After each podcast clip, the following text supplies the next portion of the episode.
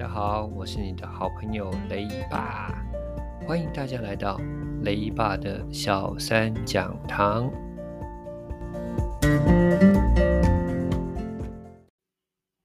今天我们要讲的是康轩国语第六课《神奇密码》。这是一个什么故事呢？有一天晚上，孩子拿了一张通知单回家，爸爸，明天是我们学校校庆。你要看这个通知单吗？好啊，赶快拿来，我想看呢。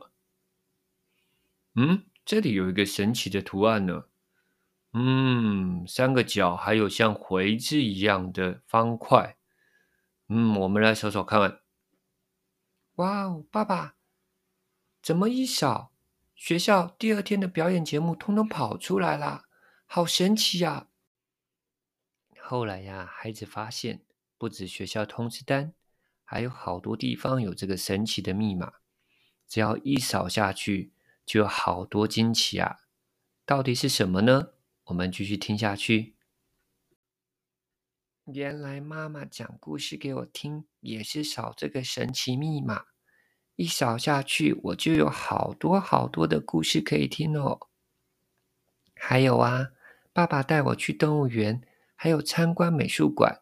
也是扫这样的图案哦，扫下去我就有好多实用的资讯，还有有趣的影音可以看呢。上星期天的时候，我们全家出去玩，到了车站的时候呢，爸爸也拿出像这样一个神奇密码，哔的一声，车站门就开了耶。还有到了旅游地点的时候。妈妈也拿出手机扫了一下，结果我发现所有好吃的东西，还有可以住的地方，还有所有交通路线图，全都跑出来了耶！好方便啊！原来这个神奇密码这么好用。还有一个很特别的哦，有一次啊，我去商店的时候，妈妈也拿出这个手机来逼了一下。哇哦，你知道吗？居然所有食物的生产过程我们都看到了耶！还有啊，妈妈结账的时候居然也是扫这个条码。嗯，这个神奇密码一扫下去，居然都不用付钱呢。妈妈说她这样就已经结好账了呢。重点是还会有“哔”的一声，妈妈一看，哇哦！他说：“有好多优惠券都得到了呢。”我想，人类的想象力无限。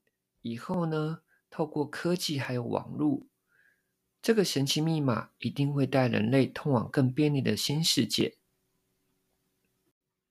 好啦，听完这个故事之后，大家是不是迫不及待的也想扫一扫这个神奇密码呢？你知道这个神奇密码是什么吗？没错，它就叫 QR code。QR code 呢，英文就叫做 Quick Response Code，也就是快速回应码。它也是二维条码的一种哦。你知道是谁发明的吗？它其实啊，是在一九九四年由日本汽车零组件大厂电装公司的原昌宏所发明的哦。